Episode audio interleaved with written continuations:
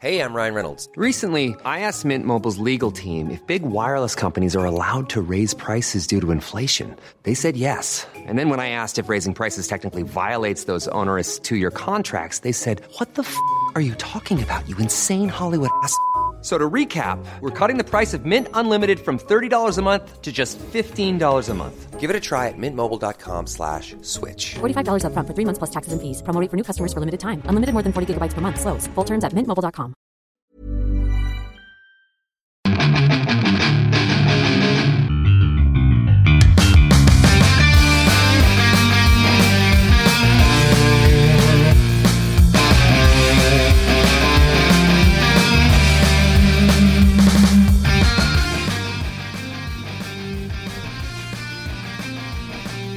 Bienvenidos a otro programa más de Fuera del Control desde la ciudad de Monterrey para todo el mundo. Mi nombre es Memo García, mejor conocido como Memo Hierbas y para mí es un placer estar de nueva cuenta aquí eh, en un programa más, un año, ya más de un año con este concepto de Fuera del Control en podcast.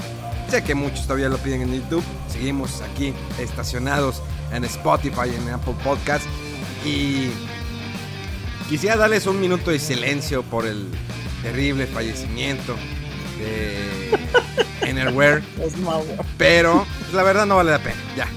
Ya fue su último programa. Les agradecemos que pues, dejaran de estarnos pisoteando los talones. Eh, definitivamente les agradecemos todo el tiempo que compartieron ellos sus anécdotas. Probablemente regresen más adelante, esperemos que sí. Siempre es bueno tener competencia. Y seguimos siendo los números uno. Pero bueno, esto no sería eh, posible sin estos dos compañeros de, del antaño. Eh, el blanco y negro, el yin y yang de, de los videojuegos. Primero que nada, el señor Wolf. ¿Qué ha habido? Pues sí, hombre. Ah, cabrón.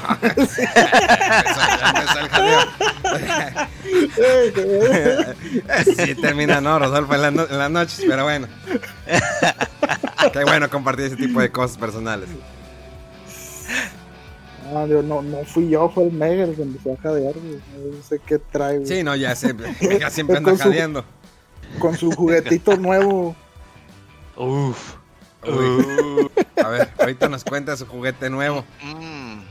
Y eh, pues eh, y tenemos desde el lejano oriente llega la Mega Manía. ¡Yahoo! ¡Yahoo! Ya llegué. Bueno, ya estaba aquí más bien, se estaba esperando. Pero muchas gracias, como siempre, es un, un honor, un placer en este podcast en donde ganamos miles y miles de pesos semanalmente. Eh, y que todo se invierte en el podcast y este cada vez de mes no, cada semana compramos juegos y juegos y juegos y ya no sabemos qué comprar. No, no es cierto. Oigan, bueno, eh, sí. A ver si es cierto, ya se nos va el dinero en nada. De estar ahí eh, viendo qué vamos a comprar. Eh, pues, vienen nuevos juegos. Creo que este mes está interesante porque viene para mí este esta versión que salió anteriormente en Wii U, que es el Pikmin. Creo que es ah, también. lo está esperando eh, Rodo Wolf. Y pues antes de, empezar con, eh, con noticias, comentarios, pues no, adecuados para este tipo de audiencia que pues tenemos desde pequeños, ¿no? Pequeñas gente de 18, 19 años, hasta 30 y tantos, 40 y tantos, 50 y tantos, incluso hasta 60 y tantos. Pero, eh, fíjense que hace unos días estaba viendo de nueva cuenta el documental de High Score eh, que está en Netflix. Si no lo han visto, la verdad están perdiendo. No es una joya. Realmente hay algunos detalles ahí que eh, no es que no me gustara, sino que no incluyeran. Porque hablan de el, peso que tuvo eh, Final Fantasy en la industria de los videojuegos. Sin mencionar que previamente había salido Dragon Quest, primero en Japón y todo lo que conlleva Dragon Quest, el arte de Akira Toriyama mejor, eh, que es reconocido por lo que hizo por Dragon Ball, crear el mundo de Dragon Ball, Dragon Ball Z y actualmente Dragon Ball Super. Y me dio un poquito de tristeza no ver eh, la mención, no ver imágenes de la, el, legado de Dragon Quest que nos ha dejado durante tantos años y que sigue perdurando, que sigue eh, teniendo presencia en la industria de videojuegos y cada vez se va adentrando más en América. Fue un juego que no estuvo guardado en Japón, sí estuvo guardado un tiempo en Japón cuando en, la, en su época de Super Famicom, estábamos hablando de la entrega del 5 y del 6. Y después ya llegaron otras de nueva cuenta América. Eh, sin embargo, eh, en América iba un poquito lento. Sí, me gustaba más. obvio, el nombre de Dragon Warrior estaba muy padre, muy, muy chido. Eh, pero pesa más el de Dragon Quest. A lo que iba es que este documental nos presenta varias etapas del, de la industria de los videojuegos, de los comienzos. Sí hay algunos casos muy curiosos como el de Gay Blade. No sé si, si, viste el documental, ¿no, Rodolfo? Sí, sí, sí, sí. Este juego que era una persona que, pues, no que luchaba por los derechos de la comunidad. Bueno, antes no era como que la, comunidad LGTBQ, creo que sí termina con Q, sí, espero no, no fallarle, eh, por no ofender a nadie pero antes como que no había, ah, sí, la, la, comunidad LGTB, sino eran, ah, que las lesbianas, los gays, homosexuales. Y él tenía un juego que se llama Gay Blade, eh, donde mezclaba todo esto, que es ya parte de... Eh, bueno, ya es parte. No es rutina, sino que es parte ya de nuestra sociedad. El, que los eh, gays, lesbianas o transexuales, pues se les reconozcan, ¿no? Y anteriormente sí era muy difícil en la época de los 60, 70, 80. Digo, es algo que siempre ha existido, pero siempre era muy difícil. Y era es que no puedes salir de closet porque te cambia la vida. Eh, ese es un, tema bastante curioso. Eh, porque eh, están buscando ese juego, porque estaba perdido. Y parece que al final, durante la historia que te van comentando en ese documental, encuentra esa copia porque lo había perdido el desarrollador. digamos el lenguaje, bueno, eh, la estructura, o cómo se podría decir, eh, sí, no, el lenguaje, no, eh, el cuerpo del juego para poderlo... Ah, el código fuente. El código fuente, exactamente. Y bueno, eh, en sí, lo que quería platicarle y comentarles con ustedes y que podamos tener ese tema agradable entre seres humanos como que somos nosotros y que no hay ninguna distinción de raza ni de color, era... Hay un capítulo, creo que es el tercero o el cuarto, no recuerdo bien, cuando la industria del videojuego empieza a tener ciertos tipos de juegos. Estamos hablando de los juegos de RPGs, los juegos de aventura, los juegos de leyenda, los juegos que, nos daban una historia. Y de hecho lo comenté yo en mis redes sociales en, en Instagram, que poco a poco no se ha perdido, sino que no se les da la como que le debida importancia. Y cuando sale, surge un juego que tiene una historia, que tiene un desarrollo de personajes, que vas avanzando y que tienes que tomar decisiones, eh, los han hecho un poquito lado. A veces sí resaltan, digo, como un Final Fantasy, como un de las of y crean polémica. Pero creo que es la esencia icónica de los videojuegos el contar una historia y que tú puedas ser parte de ella que tu imaginación sea eh, alimentada por este tipo de videojuegos. Es de ahí que eh, mencionan la franquicia de Final Fantasy, sobre todo por el arte, que el arte era increíble, es increíble el arte de Final Fantasy, y que en algún momento cuando sale la versión de Nintendo, pues obvio que eran como que pixeles, o sea, se veían chovis los personajes, a diferencia que cómo están estilizados en, el arte de, este creador, que no recuerdo el nombre, a lo mejor Rodolfo o Omega. a mano. A mano, exactamente. Ya estamos a mano, ¿no? Entonces, eh, mostrar su arte era pues, bastante estilizado, como lo mencionaba, y ya verlo ya en videojuegos diferente. Sin embargo, eso no le restaba la emoción de jugar un Final Fantasy. Incluso eh, me voy a expandir a la historia, por ejemplo, de un Dragon Quest, de un Legend of Zelda, eh, infinidad de juegos que hay con una historia. Que estar, tomar el papel del personaje principal o el papel de varios personajes que vas a manejar durante un juego, eh, sea 10 horas, 20 horas. Un RPG para que los que nos escuchen a lo mejor no tengan una idea. Un RPG es un juego de rol, un juego estratégico, un juego de, de batallas por turno, no propiamente batallas por turno Pero eh, en Japón se da todavía eso mucho. Digo, a diferencia que ya Final Fantasy pues, ha cambiado, ha dejado un poquito eso atrás del juego por turno. Sin embargo, hay todavía muchos juegos que manejan esta esencia de que si yo ataco, luego tú me atacas. O sea, que va por turnos, los ataques, las magias, el utilizar un ítem, el subirte la energía, el castear. Y creo que también eso, eh, por ejemplo, hace también, hace unos días, se me eh, ocurrió encargar mis libros de calabozos y dragones. Hace muchos años yo jugaba calabozos y dragones cuando estaba en el, en estudiando en la carrera. Y nos juntamos ahí, mega se acordar, nos juntamos en Carreta, que era una cafetería que está ahí en el TEC, en el TEC de Monterrey. Y, tomabas tu hoja, desarrollabas tu personaje, jugabas con los dados y creo que eso ayudaba mucho a tu imaginación y es parte de lo que a veces vivimos en los videojuegos. Cuando estás jugando un RPG, un juego de aventura, un tipo como Legend of Zelda, que eh, cabalgas por, por horas, estás explorando. Digo, obvio que las primeras versiones de Legend of Zelda pues, eran más cortos, eh, no andabas en caballo hasta que eso salió en el Ocarina of Time, que ya andabas en caballo con el famoso Epona y andabas de un lugar a otro.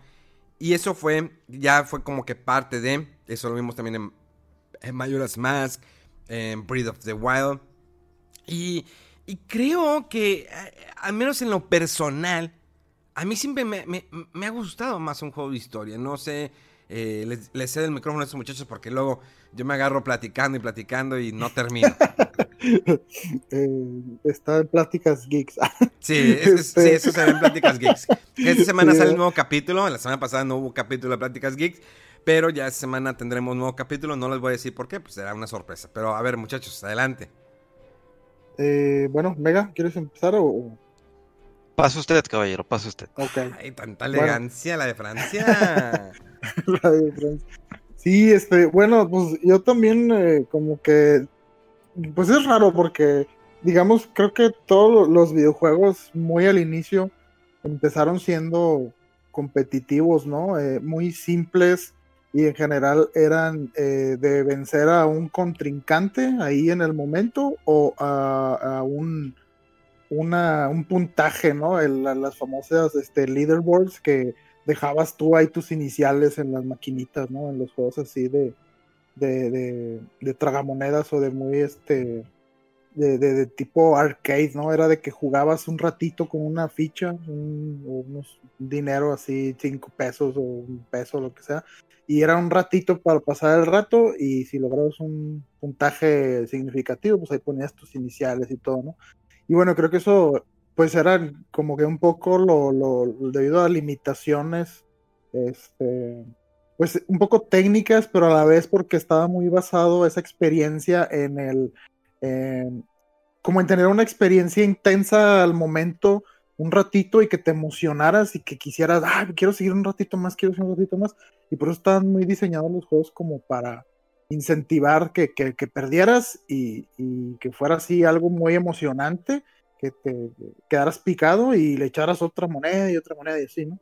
Eh, pero sí conforme se fue avanzando en la tecnología y todo esto estaba más disponible en sistemas caseros o en la computadora, se empezó a invertir más eh, tiempo, yo creo, e, en cómo mantener a una persona, al jugador, envuelto en ese mundo. Y por eso empezaron las aventuras gráficas, este, los juegos de LucasArts, este, Maniac Mansion. Y bueno, por otro lado, aunque por ejemplo los juegos de Nintendo eran eh, pues relativamente limitados, digo, a lo que estamos este, acostumbrados ahorita. Pero por ejemplo, el, el, Super Mario Bros. ya te contaba más o menos una historia, ¿no? De que empiezas eh, sin saber nada, empiezas a ver progresión de, cómo los niveles van avanzando, cada vez te meten nuevos retos, eh, vas avanzando en distintos mundos, porque también eso, o sea, antes eran eh, una sola pantalla con un cierto número de enemigos y cada vez los enemigos o te ponían más o eran los más rápidos o aguantaban más los disparos, pero eran los mismos, ¿no? No había así como la sensación de que vas avanzando en distintos niveles o una progresión en el mundo, eh, y, bueno, o sea, creo que tienen su, sus méritos las dos eh, partes, pero yo también, o sea, coincido mucho en que eh, cuando un videojuego te, te logra envolver en todo un, en una narrativa, en un nuevo mundo, en historias de personajes entrañables, en pueblos, en situaciones este, que, que, pasan ahí con, no sé, los gobernantes o contra un pueblo enemigo o rival, eh, se, se, vuelve una, pues una experiencia muy padre, ¿no? Como que ir este, eh, descubriendo todo ese mundo y ver todas las, la, las, interacciones entre todos los elementos de ese mundo.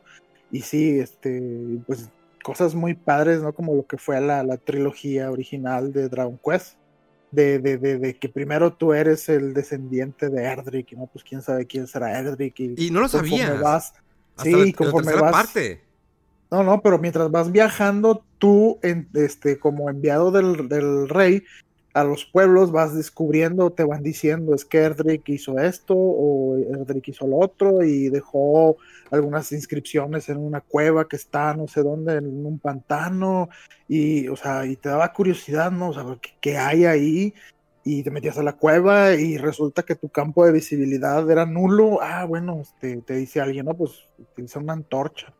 Y ahí vas con tu eh, poca área de, de, de luz, ¿no? Para ver y se te acaba la antorcha y pues era yo creo que muy probable que murieras y bueno, me voy a llevar más antorchas, pero luego donde las pongo en el inventario y cuando vas descubriendo, o sea, todo te, te puedes meter mucho en, en, en los juegos, ¿no? Eh, y, y, ahorita como que damos por hecho, sí, mucho de que, ah, sí, todo esto eh, todo este arte, todo este mundo, pues está chido, pero pasas, ya quiero llegar al jefe, quiero matarlo, quiero lo que sigue, quiero vencerlo, ¿no? Y sí, como que a veces, muchas veces da uno por, por sentado todo ese, ese trabajo de, narrativa, de, de, contarte una historia, de la experiencia que, que vayas descubriendo eh, un mundo. Eh, y sí, pues como dices, ¿no? En el Dragon Quest después, en el segundo se sigue sabiendo más de Erdrick, y luego en el tercero, pues vas descubriendo ya de mano, de primera mano quién es Erdrick, entonces es muy, es muy padre eh, eh, ir descubriendo la, la, historia o la narrativa de juegos eh, de single player o de con historia.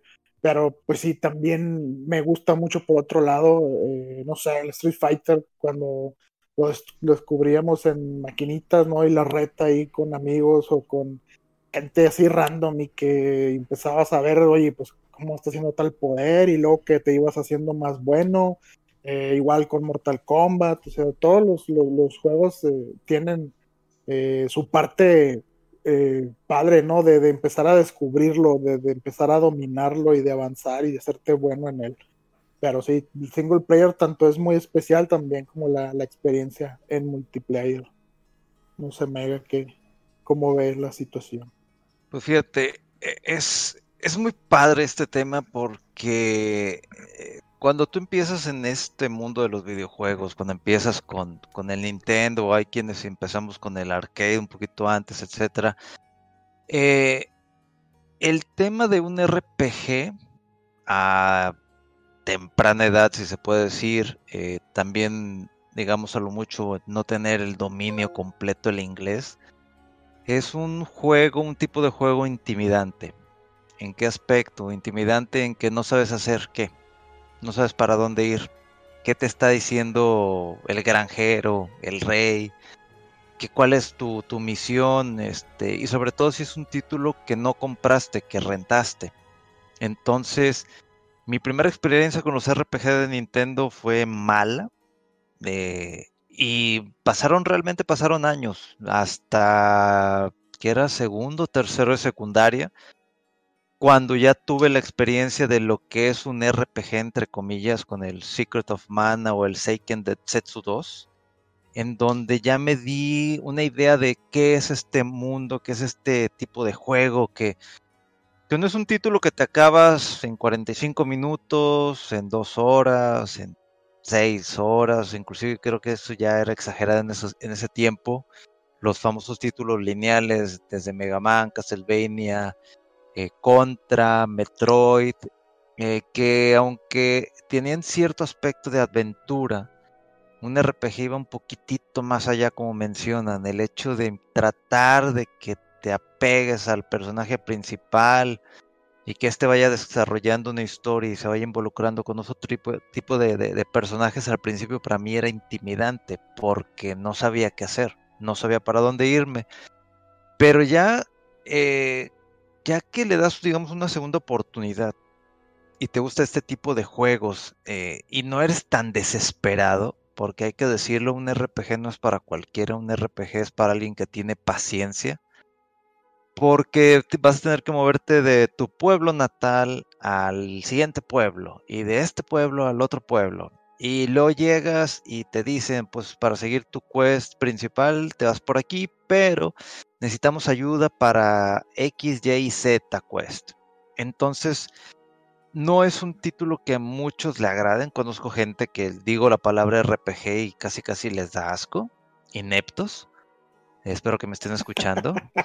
Eh, pero realmente son ese tipo de juegos que no solamente te dan ese, esa pizquita de, pasión, de saber qué, qué, más con la historia, de dónde vienen estos personajes, qué hay más allá, qué pasa si me, en vez de irme por aquí, me voy por allá. Si me permite el juego, no me permite el juego. Eh, cuántos finales tiene, tiene uno, la regué, eh, híjole, tengo esta decisión de casarme con este, con esta mona, con la otra mona, eh, pero ¿qué hubiese pasado? Sí, o sea, ese tipo de detalles son lo que a mí me gustan mucho de los RPGs, ¿no? Sobre todo si me das un, terminas, digamos, el final y tienes un nuevo final si vuelves a hacer cierta cosa. Es algo que disfruto mucho de los títulos de RPG eh, inclusive aquellos títulos que se dicen RPG, pero son más bien como de aventura, pero le dan ese toque de que hay que subir de nivel para poder llegar a otros lugares. Yo realmente disfruto muchísimo de este tipo de títulos que no solamente me quedé con el Final o con el Dragon Quest, me fui un poquito más allá con Atlus, con los Persona, con los Shin Megami Tensei, me fui un poquito más con los Tales of, eh, y pues todo tipo de RPG que de poquito a poquito van saliendo. ¿Lo disfruto más? Sí, sí, lo disfruto más, porque me doy mi tiempo. cuando me refiero a me doy mi tiempo es que inclusive puedo tardarme hasta un año en acabarme el juego. Entonces, pues yo más que nada también invitaría a la gente que no saben qué onda, inclusive aprovechando el, el tren del mame expreso, super expreso, que ya se sacó el primer capítulo de Dragon Quest, yo creo que es la mejor manera como para invitar a la gente de que vean, adéntrense tantito, intenten conocer un poquito más de este lado que a lo mejor no muchos han tocado, que son los RPG. El Meganda muy profundo. No sé, hmm. eh, por ejemplo, están juegos como eh, no sé si Mega lo jugó. Yo creo que Rolfo sí. El, el Elder Scroll Skyrim. Vamos a poner que es el que ha adaptado tantas consolas. ¿Te, acuerdas de ese juego, Rolfo? Sí, claro, como. Eh, pero fíjate que yo el que jugué mucho fue el anterior, el 4, el Oblivion. y lo jugué mucho tiempo, o sea, durante mucho tiempo. Eh, yo creo que es el juego al que más le invertí eh, en tiempo ahí eh, de single player. Recuerdo que tenía como 200 y tantas horas. Este, y, para nada de que las expansiones ni nada, eh, pero sí lo recorrí mucho ese juego en el Xbox 360. Fue, sí, o sea, ese, juego la verdad es una, una maravilla. Bueno, la serie de Elder Scrolls, ¿no? O sea, son muy ambiciosos y sí tienen sus bugs y de repente tienen cosas raras ahí en el combate o así, pero el mundo que, desarrollan y todo lo que eh, puedes explorar, todo lo que descubres, toda la, eh, la historia que lees, que te cuentan los personajes, que te encuentras en, escrita en libros y en muchas partes. O sea, esos juegos son para perderte, o sea, puedes llevar meses ahí, no se diga si, si, si te tomas tu tiempo y quieres hacer todo y luego que sacan la expansión y ahora, ay, ¿sabes qué? Jugué primero como un mago y ahora quiero jugar como, eh, no sé, alguien con un eh, arco y sigilosamente, ahora quiero ser un guerrero, entonces tiene muchísimo eh, lo que le llaman replay value, o sea, un valor para estarlo rejugando de muchas maneras.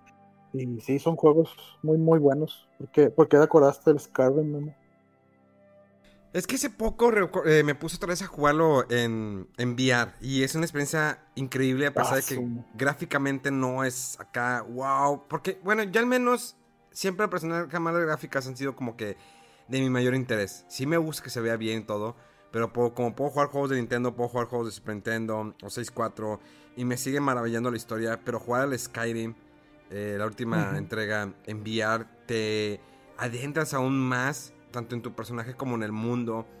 Sentir Sí. eh, el sonido, sentir eh, tu- cómo te mueves totalmente en 360 grados, caminar, avanzar y escuchar los ruidos, eh, el sonido de un bosque, del, del aire, de la lluvia, de los eh, aldeanos, o cuando peleas contra un dragón. O sea, todo eso, vivirlo en VR, te, te da una, una- una, eh, experiencia totalmente diferente, eh, muy grande.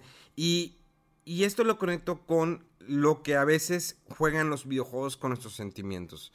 Creo que eh, más allá de un videojuego, un videojuego puede dejar muchas cosas que no se imagina la gente que no, que no los juega. Sobre todo los juegos de historia, que puedas como que ponerte triste, que puedas eh, crear un vínculo eh, con el personaje, que sufras con el personaje. Y esto lo hemos visto en muchos videojuegos. No sé si Mega Man, algún videojuego que te haya tocado el corazón, si es que tienes. La verdad, ya como me ha tratado la vida, pues no, no tengo corazón, pero antes de, antes de, este, sí hubo varios títulos en donde me sacaron así como que, ah, uno de ellos, ya sé, ya sé, ya sé, los tengo hasta la madre, Crono. Eh, spoiler, quien no lo haya jugado, me vale madre. Eh, ya lo jugaron ustedes, ¿verdad? Sí, claro. obvio que Ah, sí. bueno. No, no, no la voy a cagar y de repente, ¡ah, la madre! no sé qué". Bueno, bueno, el, el hecho de que eh, cuando matan a, a, a este, ay, ¿cómo se llama? Se me fue el, el nombre. eh. ah, se me fue el nombre. Era el que era el compañero, amigo y literalmente el maestro, Cyrus, Cyrus, el maestro de. Glenn, que, lo mata Magus. Bueno, esa parte, la música, o sea, vaya, vamos a lo mismo. e- e- El manejo en cómo te, te van contando la historia, más aparte la música es de lo más triste, así que, que había visto en ese juego. Y luego todavía más cuando llega la parte en donde te, tú quieres matar, o sea, quieres matar, des- destazar a Magus por lo que le hizo a Cyrus. Y de repente te topas con el hecho de que pues Magus sufrió lo mismo o hasta peor. O sea, cómo llegó Lavos, cómo destruyó su reino y cómo, cómo este Magus pues perdió, bueno, que en ese, que su nombre es Janus, pues perdió a su hermana. Entonces ese tipo de cosas mezclas, son esas cosas como que te dan sentimientos, dices, ay, güey, qué gacho. Y, digo, hay- a- estamos hablando también de, títulos de como Final Fantasy también. eh, una de las que más me acuerdo que me pegó bastante. Bueno, ahorita que me cae bien de pote pronto es esa de, de, Chrono Trigger. Ya. Sí, pues de, de Final Fantasy, por ejemplo, en el, en el 4, o lo que fue el 2 en su momento, ¿no? Ahí cuando, eh, cuando se sacrifican los, eh, los gemelos. Ay, se me fueron los nombres, por Porom y Palum o algo así.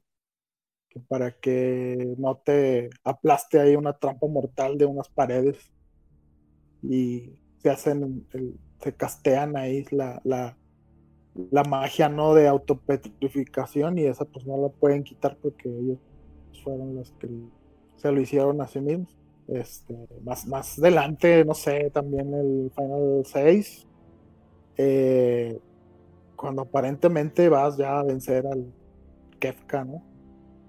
Este, y que se eh, vuelve loco ya de, de poder y todo y comienza a destruir todo el mundo y todo, ves como rayos por todos lados en los pueblos y la gente corriendo y todo y que dices, ¿qué pasó aquí? Y apenas vas a la mitad del juego, o sea, que empiezas con otro y cómo empieza esta Celes sola y cuando pues aparentemente el personaje principal antes no era eh, Terra y a partir de ese punto te das cuenta, ¿no? Que cada uno de los personajes, o sea, o sea como que no hay un personaje tan, tan principal, ¿no? Sino era el que tú eh, controlaras en ese momento, te das cuenta que cada personaje tiene su propia historia y motivaciones. Y, cómo vas recorriendo todo el mundo destruido y reclutando de nuevo a tus compañeros y qué les pasó. O sea, aparte eso así bien emotivas de, de muchos juegos, ¿no? Este, no sé, hijo de Me acuerdo de varios, del Final 7, de este de los Odyssey, o sea, muchos juegos que, que, te llegan si te metes ahí en la historia, ¿no? ¿Y a ti, Memo? Yo creo que Dragon Quest 5. Eh, sí, sí, sentí eh, al principio cuando ves a tu papá que te protege y lo matan. O sea, sentí feo. Y cómo vas viendo que tu personaje va creciendo, de tomar la decisión con quién se va a casar. Eh, y que eh, más adelante te vuelvan a dar otro giro que no te esperabas. Y todo eso. Y de hecho, que la, película de Dragon Quest 5 es buena. Digo, probablemente a lo mejor me gusta cuando le meten mucha exageración de cosas chuscas. Pero es buena, muy resumida, bastante resumida. Porque la historia de Dragon Quest 5 es muchas horas. Y creo que le faltaron algunas partes esenciales del juego. Pero Dragon Quest 5 tienes eso. Y incluso en el 8, un personaje que no habla mucho. Y bueno, en 5 veo que sí, pero por ejemplo, el personaje de Dragon Quest 8 no habla. Casi no se comunica. Eh, es el personaje que eres, bueno, es el que manejas y dices, bueno, qué tanto peso tiene. Y te das cuenta al, al final del peso que tiene ese personaje. Creo que es algo que así como las películas, las series, las novelas o Betty la Fea puede...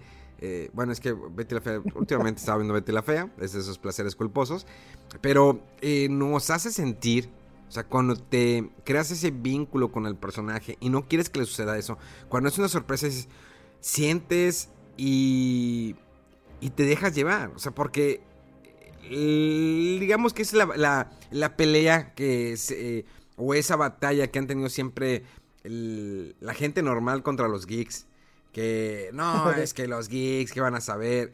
Y creo que los geeks saben de sentimientos, saben, eh, tal vez no se expresan como una persona normal, pero probablemente no. ¿Por qué? Porque todos tenemos, todos tenemos que relacionar de alguna manera con algún videojuego, con algún cómic, algún anime, algún manga o demás.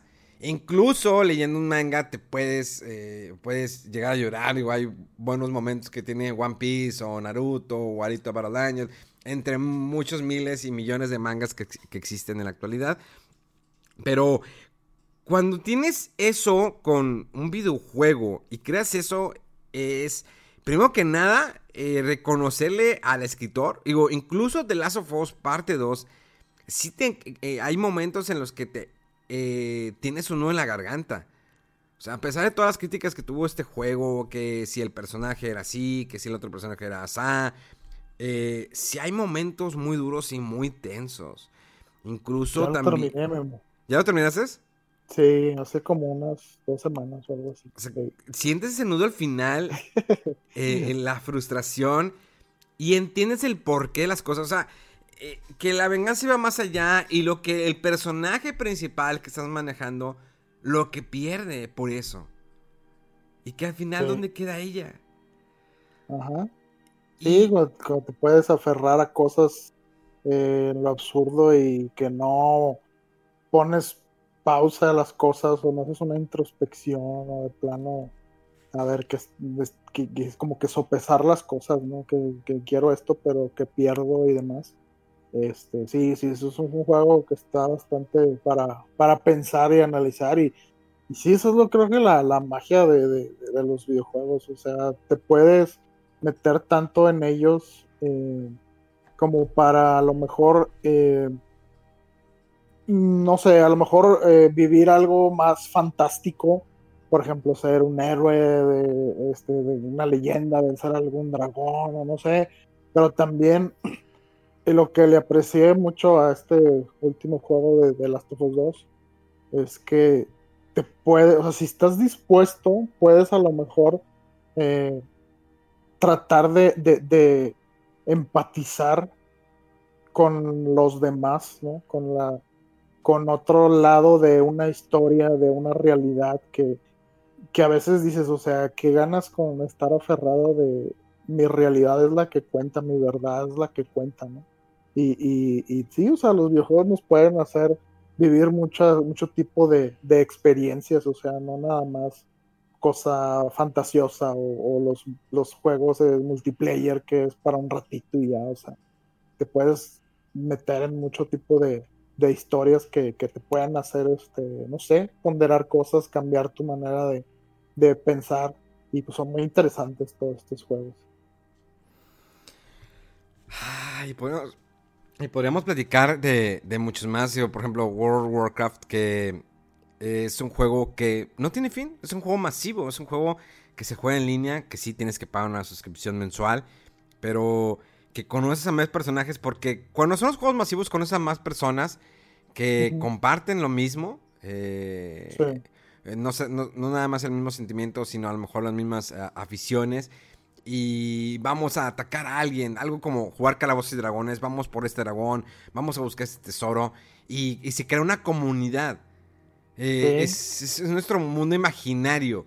O sea, que tenemos en los videojuegos. Y incluso eh, el mundo imaginario igual, no sé, o sea, por ejemplo en Calabozos y Dragones que se juega por medio de, tu imaginación, con, en base a un libro, está el máster, pero en un videojuego de que vamos a crear esto, porque te ayuda a escaparte un rato. Y hay muchas veces que la gente dice, es que están mal los videojuegos porque te embobas, te enlelas ahí las palabras, no de señora, te enlelas con el Nintendo, porque todos le dicen Nintendo. Y no es tanto que te claves.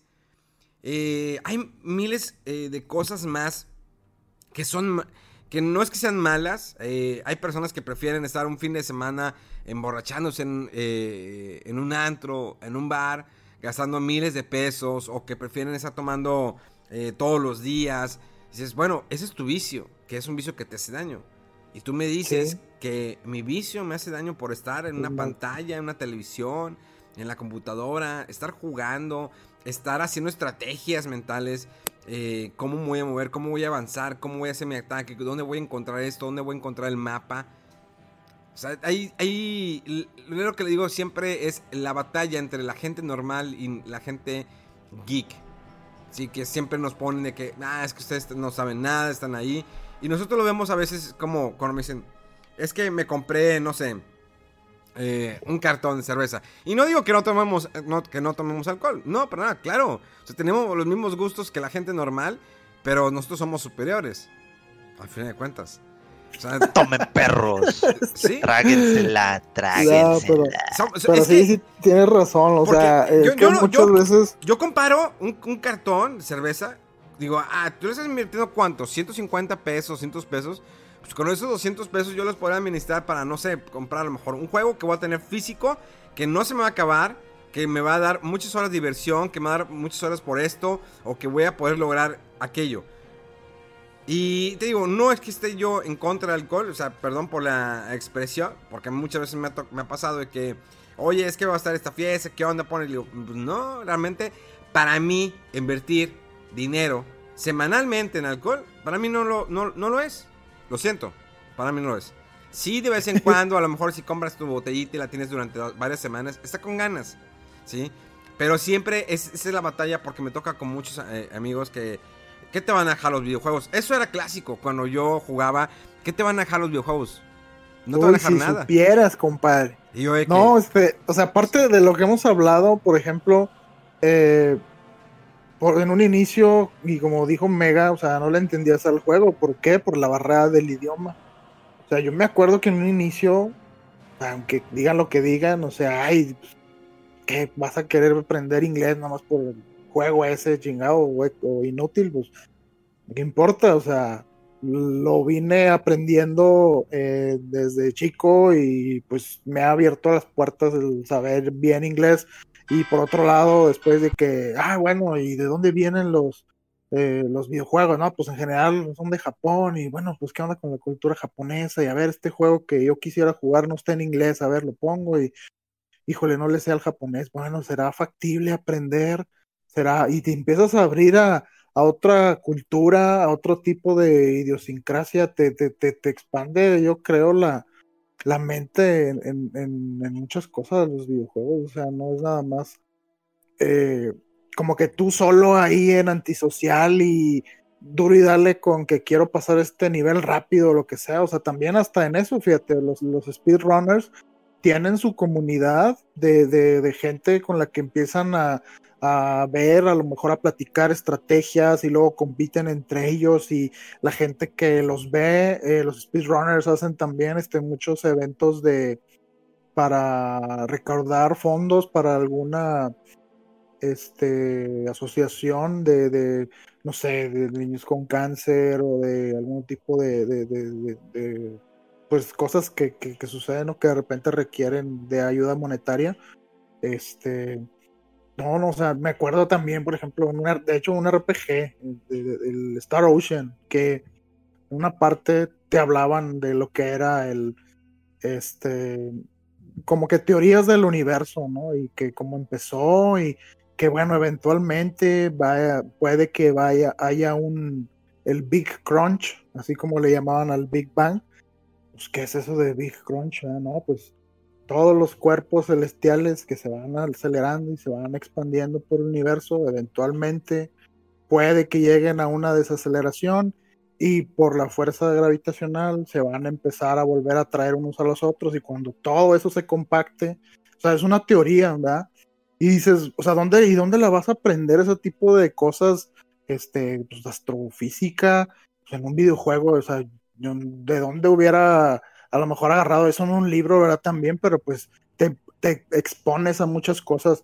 Todo la, la, la, los Final Fantasy, eh, muchos juegos RPGs, te exponen a mitología nórdica, eh, griega, eh, romana, es que de dioses y vas aprendiendo, no, no sé, por ejemplo, los Assassin's Creed, de que vas conociendo personajes históricos, o sea, tú puedes aprender y expandir la mente y socializarte con lo que quieras, o sea, yo creo que la crítica a los videojugadores y a los videojuegos es como pues, un estigma, ¿no? Así ya muy obsoleto y, y anticuado, o sea, de hecho, hace rato, este, me topé ahí un, un tweet de alguien que puso, es un tipo ahí que está en un reality de esos típicos acá, modelito carita y de que muy de gym y la fregada y puso, no, todos esos videojugadores que están perdiendo el tiempo, dígame, ¿cuándo fue la última vez que tuvieron sexo? Y tú dices, hmm.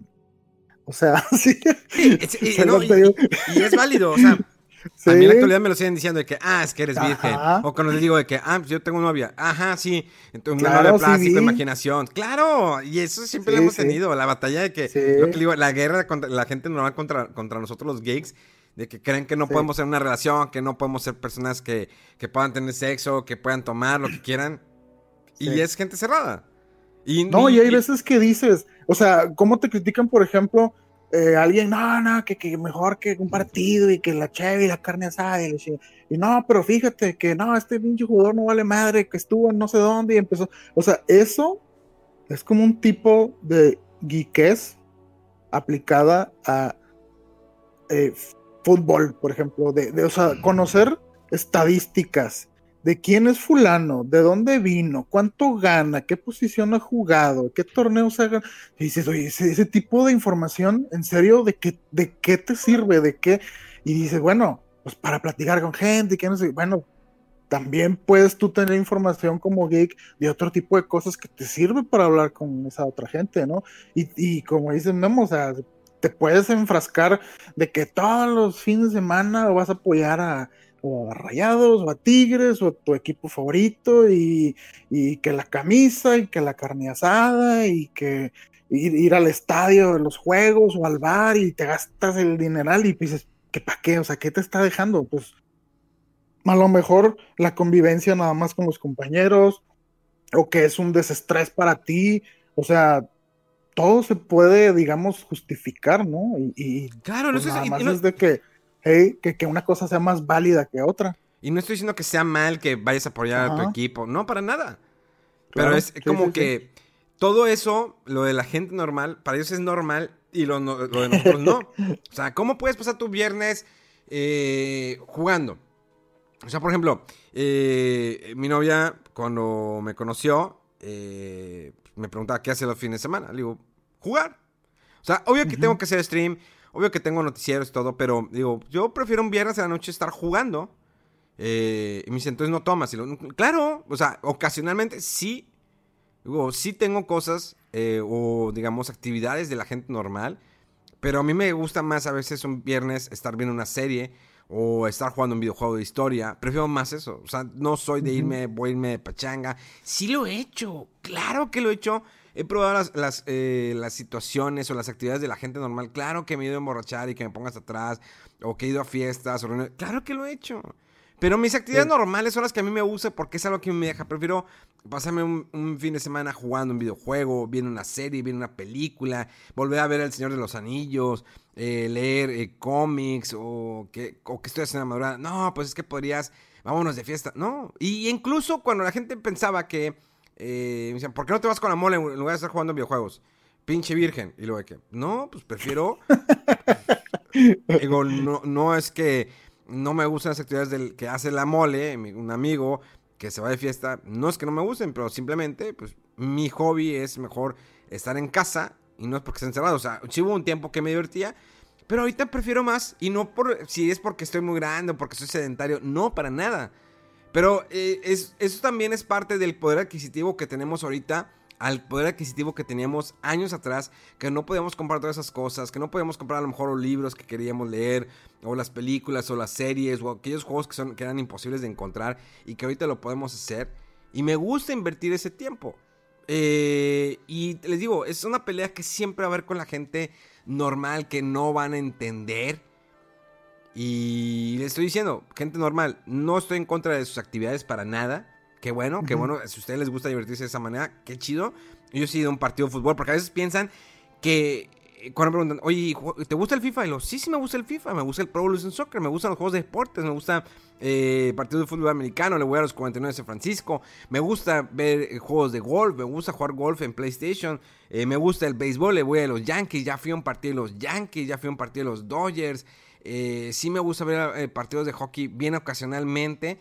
Eh, sí me gusta ver el fútbol de México o, el, europeo.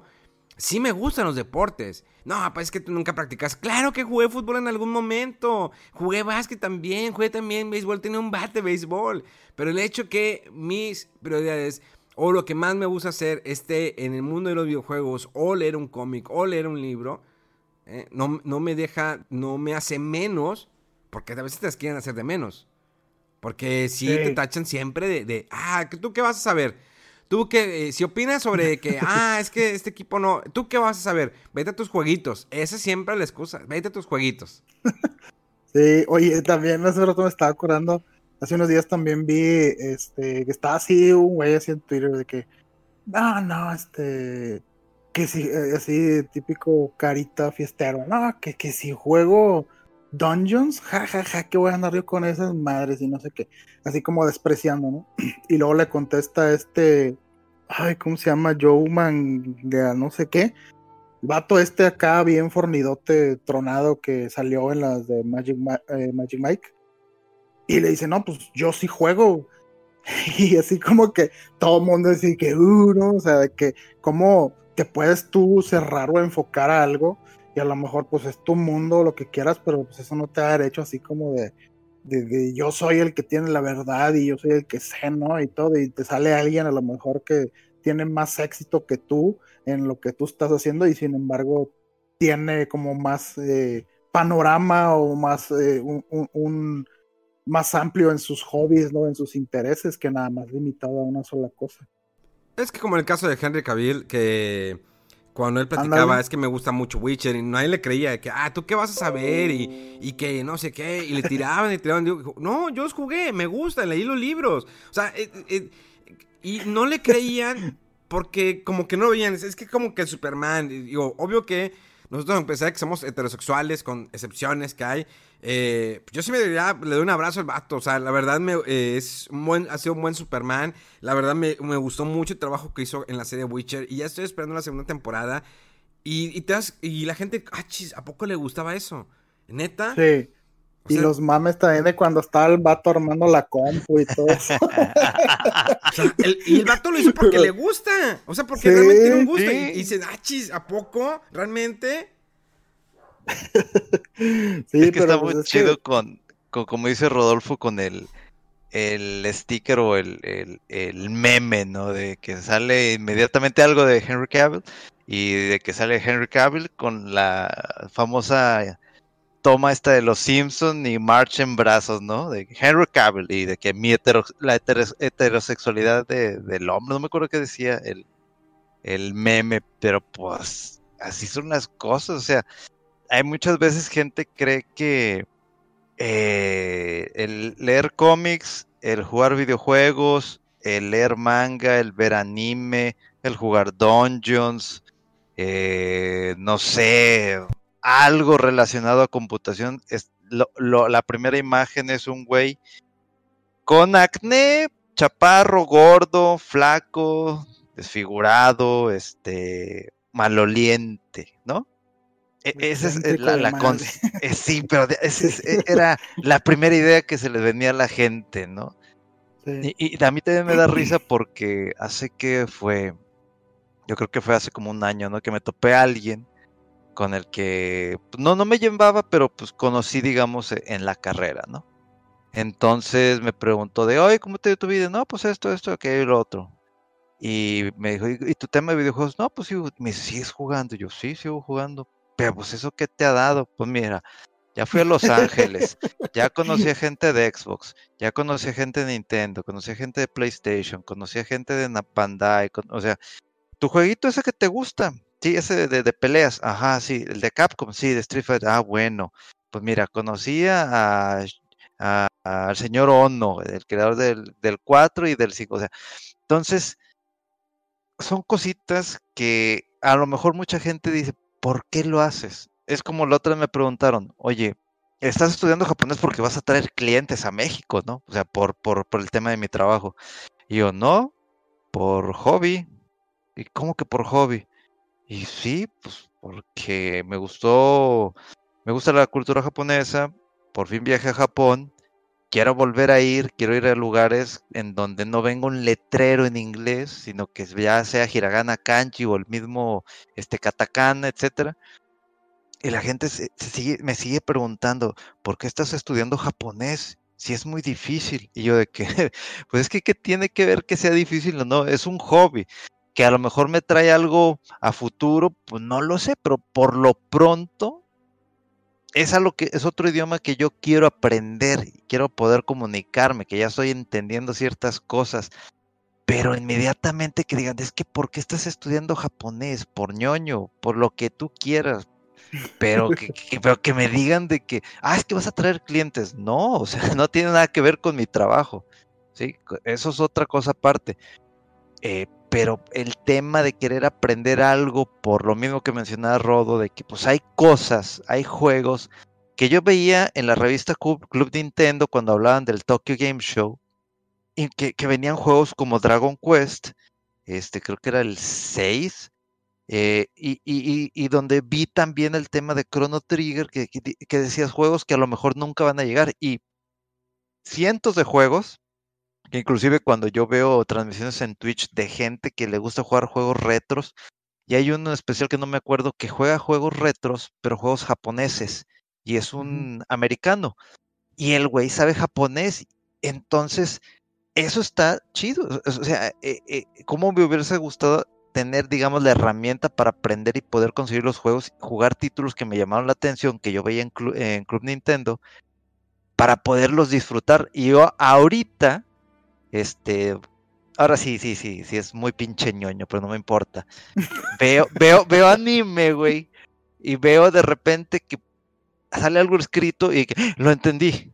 O de repente que estoy escuchando cómo están hablando y ciertas frases, expresiones, lo entendí. Y me emociono y todo de, ¡ah! Sí. O sea, pues sí me emociono por, por lo mismo, como fue la primera vez de que pude entender bien lo que estaba leyendo en inglés de títulos que no podían estar en español. O era japonés, que traían el juego acá y hacían este, la traducción para localizarlo, etcétera, ¿no? Bueno, pues la misma emoción de que de repente tú estás viendo o estás leyendo o estás escribiendo o te dicen algo y entiendes.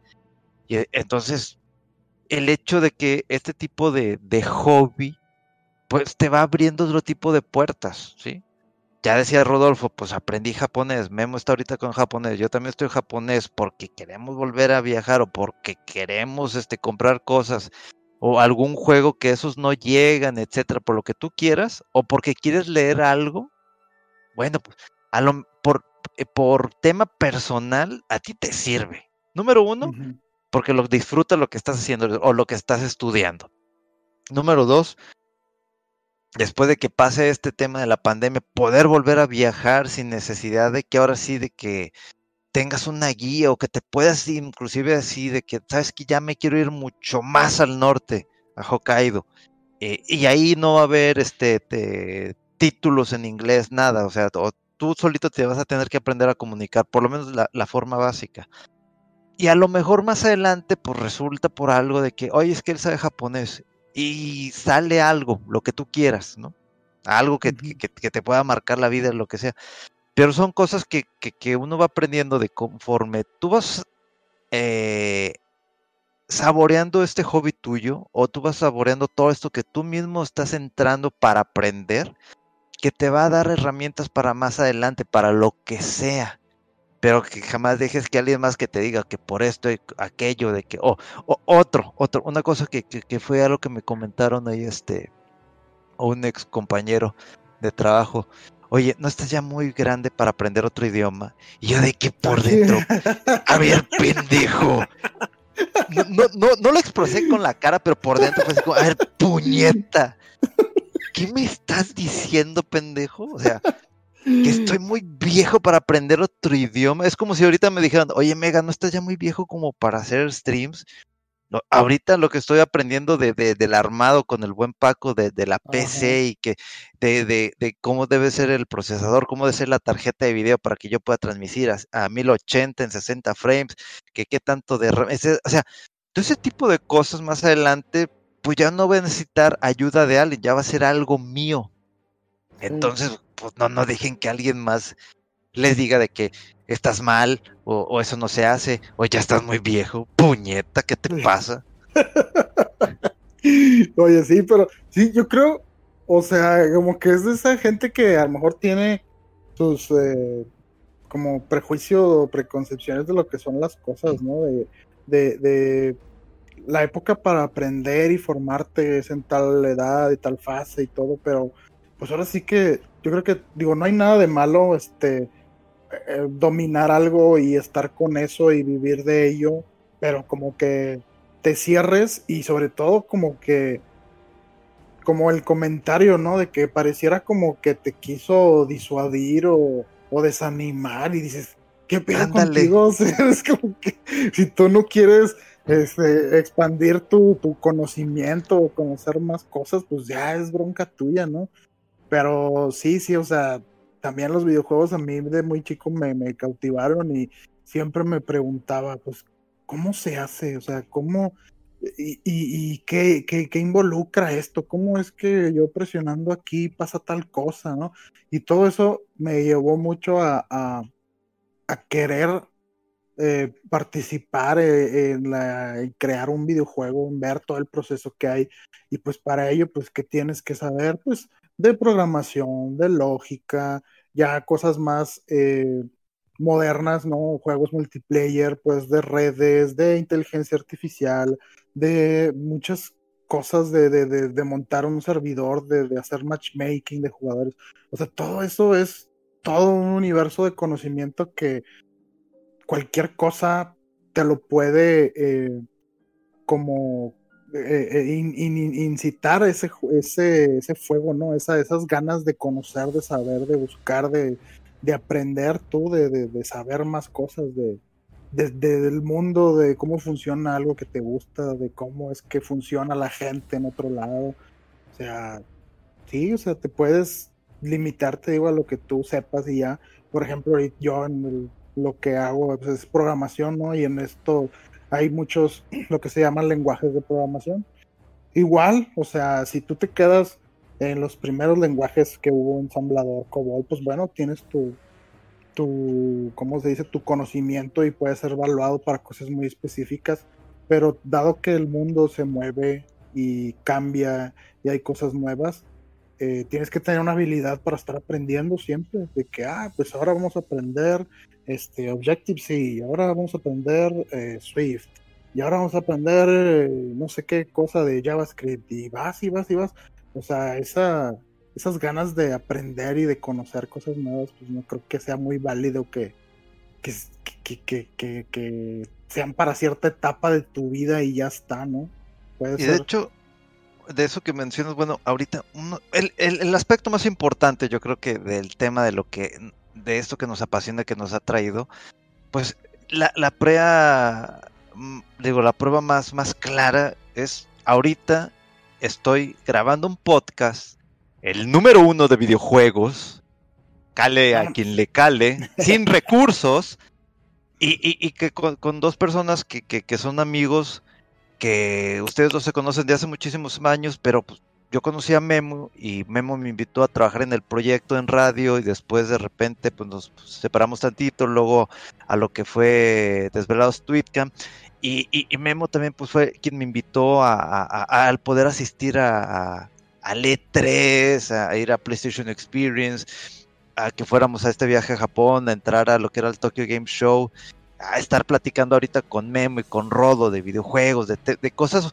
ya desde a profundidad hasta algo ya un poquito más general, ¿no? Entonces, generar este tipo de amistades, pues no es como que no me lo, no, no, no, no es tan fácil, digamos, vaya. Sí, sí me expliqué o me fui muy entre sentimental y no sé qué, perdido. No, para nada. Digo, sí, creo que los videojuegos de alguna manera nos han unido. Digo, a Rodolfo eh, que nos conocemos de hace más de 30 años. Eh, creo que los videojuegos. Bueno, yo cuando le invité a jugar a mi casa le dije, oye, vamos a jugar a los J-Joes. Y me dijo, no, ¿qué es eso? Yo no, yo no juego con monitos. Y el vato saca de su mochila el Nintendo y que no, juega esto. Y lo, ah, a ver. Y ahí ya empecé a jugar. No, yo tenía el Atari. O sea, yo ya había jugado el Atari y me gustaba el Atari. Y sí tenía Nintendo, tenía Mario Bros. Pero creo que eh, cuando me, me, dijo, ten, juega al Dragon Warrior. Pero es que son muchas letras y no entiendo inglés. Tú, y lo eh, agarra un diccionario. Y ya empecé y, pues ya, me cambió otra la perspectiva de los RPGs. Pero sí, el, creo que los videojuegos ha sido nuestro vínculo principal de esta amistad de tantos años y con los demás que hemos compartido a través de también en otros programas. Pero pues aquí seguimos todavía, ¿no? Digo, sí hemos ido al E3. De igual manera a mí los videojuegos me llevó al E3. Eh, me he aventado 18 E3, un Tokyo Game Show. Eh, no sé, me ha tocado entrevistar personalidades de la industria de videojuegos, me ha tocado acercarme a personalidades de la industria de Hollywood, entrevistar a Mel Gibson, porque todo fue, todo fue así como que conectándose de alguna manera, o sea, llegué a empezar a hablar de películas, por todo lo que sé de videojuegos, y luego entrevistar a actores, entrevistar a directores, y todo fue, y es parte de, entonces cuando, en la última vez que tuve una reunión de generación de secundaria me preguntaron de que, ¿todavía sigues jugando monitos? Y fue, ¿what? Y que ingas, no tengo nada que platicar contigo,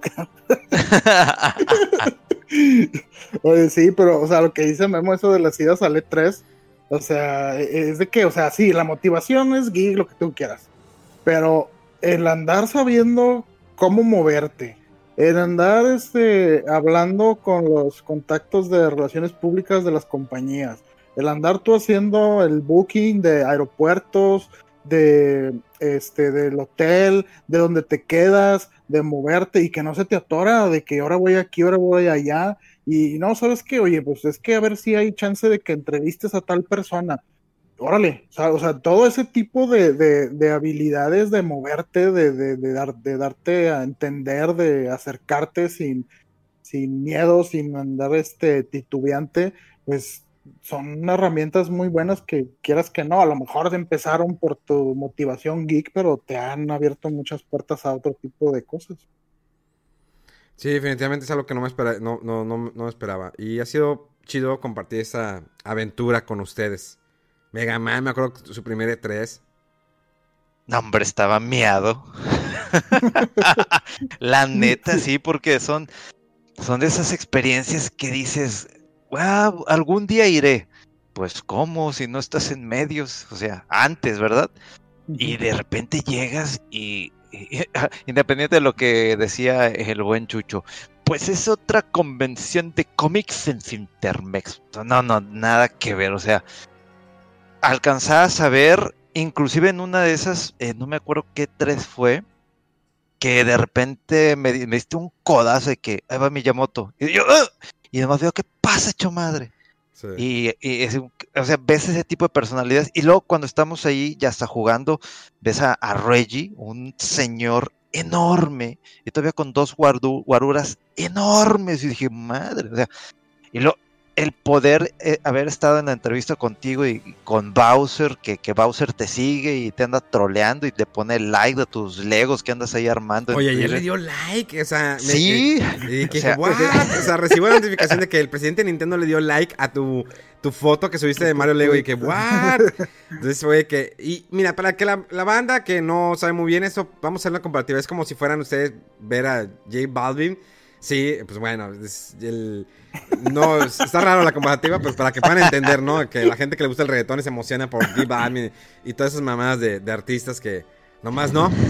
Sí, bueno, pues acá, o sea, Reggie o el señor Dave Bowser, Doug Bowser, perdón, eh, son inminencias, el señor Miyamoto. eh, eh, estar en, en alguna de las conferencias de, de, o de GDC o pláticas de tres de, de Iwata, o sea, algo que dices, no, no manches, o sea, una persona tan como sencilla, inteligente, abierta, tan accesible, y los veías ahí, o sea, caminando por el E3 o por GDC, así como, como, Como si nada. platicando con toda la gente que se le acerca y todo, y eso es algo muy, muy padre, muy, muy bonito.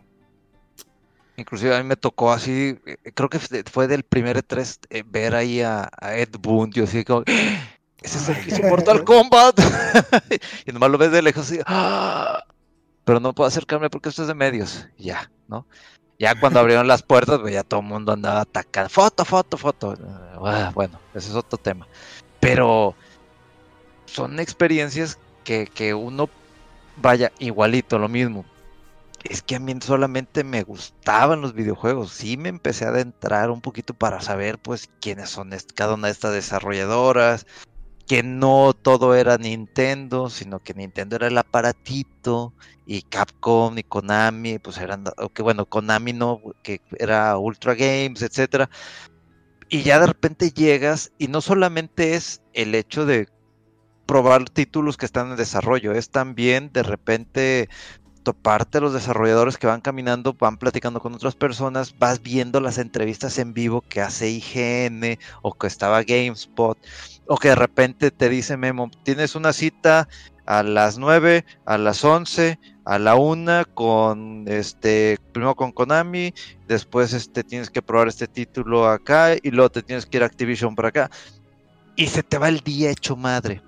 Pero es, son tipo de actividades que no nomás es ir a disfrutar el evento, es también tú como persona y como responsable, es administrar tu tiempo para poder atender todo lo que se te dejó agendado, que era una de las cosas que, que, que, veía mucho con, con, Memo, de que llegábamos y una semana antes, bueno, este, había un correo, oye, vamos a ver qué, qué, qué es lo que nos toca, y llegamos y este, ve todas las entrevistas que hay y de repente toda la semana, desde el día uno que llegas y pisas Los Ángeles, ya está lleno. Entonces, hay que ir aquí, hay que ir acá, hay que tomar el transporte, que no sé qué, hay que regresar, hay que medir los tiempos, o sea, aprendes otro tipo de, de, dinámicas que vas agarrando experiencia por si en algún tema laboral, lo que sea, oye, es que no nos da tiempo, no, no, como fregón, si nos da tiempo, mira, hacemos esto, lo de aquí nos movemos aquí, lo de aquí para allá, recogemos a las personas, los llevamos a comer, etc. Entonces, todo ese tipo de aspectos que sí, sí se disfrutan mucho, también te dan un, un plus, digamos, en tu currículum a la hora de que ya tienes experiencia de cómo moverte para cierto tipo de cosas y no andar con el pretexto de que es que no nos va a dar tiempo. No, no, sí nos da tiempo. Apretado, pero sí nos da tiempo. Hi, I'm Daniel, founder of Pretty Litter. Cats and cat owners deserve better than any old fashioned litter. That's why I teamed up with scientists and veterinarians to create Pretty Litter. Its innovative crystal formula has superior odor control and weighs up to 80% less than clay litter. Pretty Litter even monitors health by changing colors to help detect early signs of potential illness. It's the world's smartest kitty litter. Go to prettylitter.com and use code ACAST for 20% off your first order and a free cat toy. Terms and conditions apply. See site for details. Oye, se nos fue el programa en platicar experiencias y videojuegos. Queramos, cerramos con noticias o algo así. Pues no sé, si quiere ahí rapidillo un par de cosas nada más. Farmville ya lo van a dar de baja. Porque como saben, es- se maneja por Flash. Ya dijeron que van a ver alguna manera cómo transportar esa experiencia.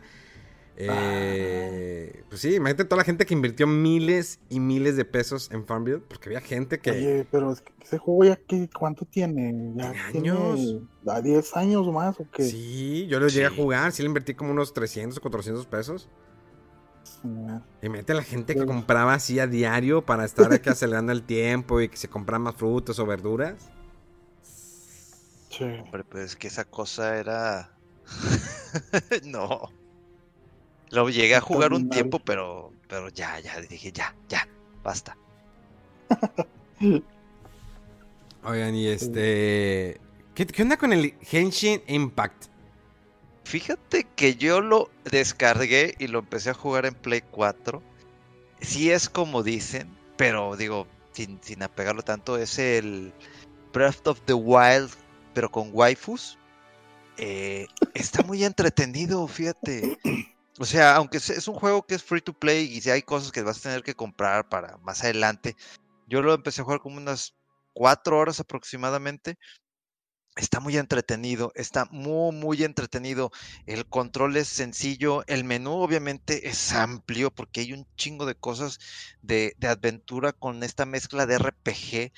Pero si tienen chance, si tienen oportunidad, bájenlo y jueguenlo porque sí está entretenido. Afortunadamente, afortunadamente puedes cambiarle las voces porque era castrante escuchar las voces en inglés. No puedo, se los juro, no puedo con las voces de un título que aunque sea desarrollado por chinos, que tenga estos aspectos de anime, no puedo, no, mi mente truena al escuchar una voz y de repente que cierra el hocico y sigue hablando en inglés y es como que, que no, o sea, no, puedes cambiar las voces a japonés. Entonces, si tienes chance, Memo, y tú también, Rodo, bájenlo eh, y a ver si no se pican, porque yo me quedé picado y este, no he querido jugarlo porque es un mundo abierto y, y de aventura y cosas y magia y ataques. Entonces, pinta para un buen rato y creo que ha sido la novedad de esta semana, donde ya hay muchos jugadores, pero sobre todo en el aspecto en los móviles, que es donde pues creo que hay más gente preregistrada.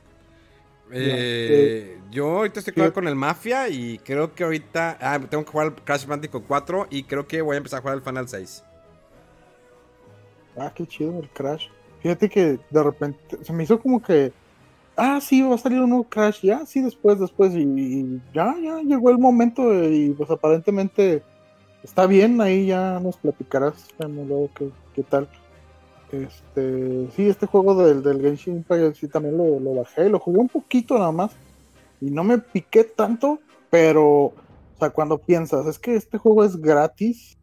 Dices, wow, o sea, lo, lo que lo que antes era un juego así free to play, pues no se compara para nada a lo que son ahorita los juegos free to play, ¿verdad? Y está, está muy ambicioso, tiene muchas cosas. Este, pero sí, o sea, no, no- ahora sí que no te cuesta nada que, que lo chequen los demás y pues a ver si, si se clavan con el, con el juego este. De hecho, Eh, lo, lo- lo más padre de este juego es una frase que dice un niño, no sé si ya lo vieron, está en las redes. Ah, el Timmy, claro. Sí, el pinche Timmy, de que llegó, ¿y tú qué onda, güey? Ay, espantaste la paloma, ya se fue, y no va a regresar, como mi papá. Y dije, ¡ah, la madre! ¿Qué es esto? Oye, no, sí, Dije, sí, ya tú, empezamos. Sí, y le dice tu personaje eso, ¿verdad? De que, no, el niño dice, espantaste la paloma, y tu personaje le dice, no te preocupes, va a regresar. Ándale. dice el niño eso ya, y si no regresa, y luego en la siguiente ventana de, de diálogo, como mi papá, papá. ¡ah, Yo de que, ¿Qué- qué espérame, tranquilo, voy empezando el sí, título y ya da el apenas tengo drama. 20 minutos y ya la lágrima es que pedo con eso. está, está curioso el juego, pero sí hay que checarlo. está nada más para Play este 4 eh, móviles y creo que Móviles. PC, ¿verdad? Creo que sí también empecé, pero no sé si ya está ahorita o, o iba a salir más adelante. No, no recuerdo, pero creo que sí. Y algo habían dicho en Nintendo Switch, pero ya no supe muy bien ahí qué onda. Sí, yo creo que más, más adelante, porque a lo mejor no se esperaba, ¿no? Todo el, el exitazo que tuvo y, y ahora viendo que sí, pues no lo pueden despreciar. Exacto. Y, y hablando del Switch ahí rápido, nomás por una eh, noticia que estuvo muy curiosa, que en un tweet en Japón, este, un usuario estaba ahí eh, como que reportando que su batería del Switch no, como que ya no cargaba, ¿no? Y le contesta a alguien de soporte de Switch, de, de Nintendo, perdón, que tenga precaución y a todos los usuarios de cargar el Switch al menos una vez cada seis meses, porque la batería es, eh, es posible que deje de cargar por cómo está hecha. Y dices, bueno, o sea, si es el Switch, pues típicamente lo juegas un rato y luego lo dejas en el dock, ¿verdad? Pero sé de, de personas que a lo mejor se emocionaron comprando el Switch y ya, pues jugué el, el Breath of the Wild o el Mario Odyssey y de repente ya lo dejan ahí, este, desconectado. Y, y pues nomás como que se me hizo y curioso la noticia y, e importante de compartirla, ¿no? Porque puede que te la sorpresa de que quieras jugar tu Switch y de repente, ah, no tiene batería, déjalo conecto, lo voy a dejar unas dos horas y luego ya me lo voy a llevar y que ya no prenda, y, dices, ¿por qué pasó? Y pues, pues es ese detalle, ¿no? De la batería, que está medio, medio mal, ¿no? Pero pues Ajá. así están las cosas, yo creo que está pensado pues para que lo estés usando constantemente, ¿no? No para que de repente lo, lo abandones ahí. Pues imagínate los que habrán comprado la edición de Animal Crossing y ahí la dejaron. De que la pusieron, de ay, se ve bien bonito. Ya, guárdalo. Oye, sí es cierto, los de coleccionistas, ¿no? De que Ándale. ahí lo voy a dejar cerrado y Eh, ya no jala. Pues ahí dicen el instructivo. y Dios sí. Ay, no. Este, otra cosa rápido, A ver. pues no sé, lo de si quieren comentar lo del personaje este nuevo de Smash, que se Ah. volvió todo un mame, un desorden ahí con el Steve Ah. de Minecraft.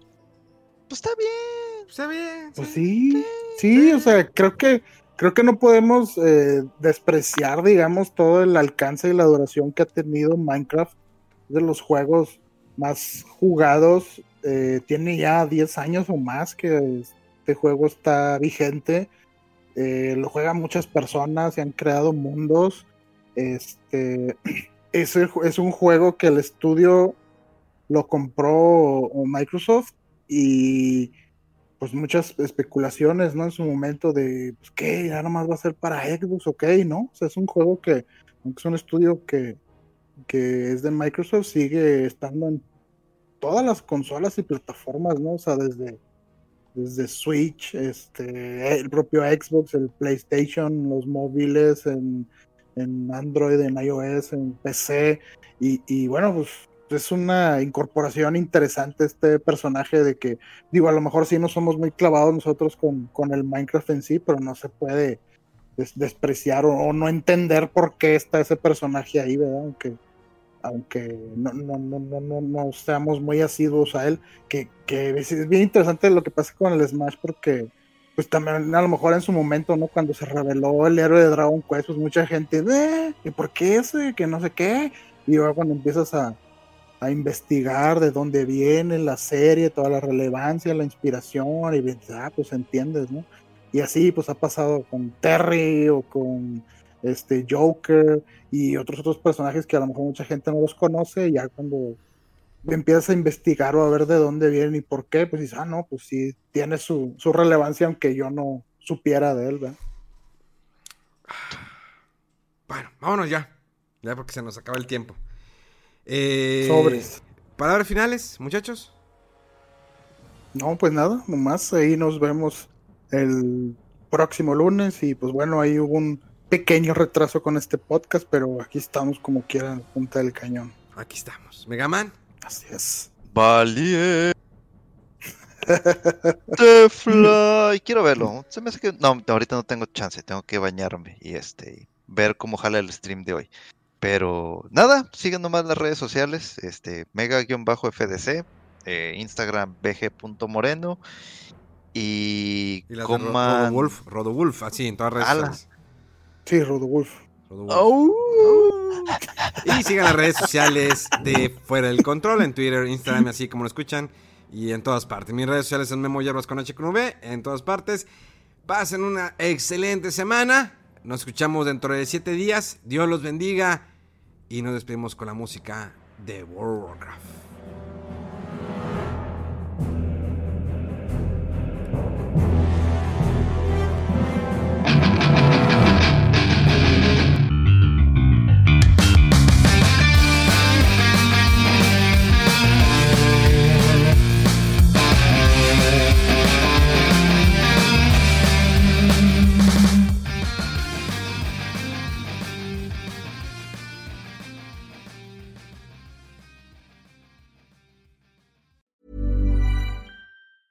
Planning for your next trip? Elevate your travel style with Quince. Quince has all the jet setting essentials you'll want for your next getaway, like European linen, premium luggage options, buttery soft Italian leather bags, and so much more. And is all priced at 50 to 80% less than similar brands. Plus, Quince only works with factories that use safe and ethical manufacturing practices.